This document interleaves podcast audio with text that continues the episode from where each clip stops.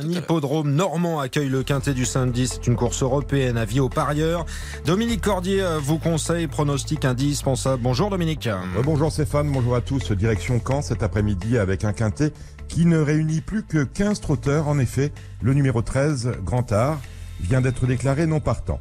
15 donc, des chevaux d'âge sur la distance de 2450 mètres.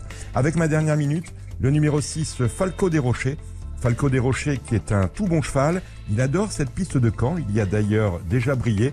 Et quand il n'a pas gagné, il a pris des accessites. C'est un cheval qui est en pleine forme et en gros retard de gain.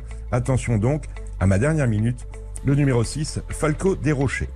Je vous rappelle mon pronostic avec en tête le numéro 2, Flash de Véli, que je place devant le 3, Furious Wind, le 7, Falco du Douai, le 14, Galatégie, le 6, Falco des Rochers, qui est donc ma dernière minute, le 10, Elliott d'Ambry, et enfin l'As, Far West du Rib, le 2, le 3, le 7, le 14, le 6, le 10, et enfin l'As, pour un départ à 15h15. Je vous souhaite à tous bonne chance. Bonne chance évidemment. Merci à vous Dominique Cordier. Quintet à Caen, donc 15h15 cet après-midi et les pronostics dès maintenant sur rtl.fr.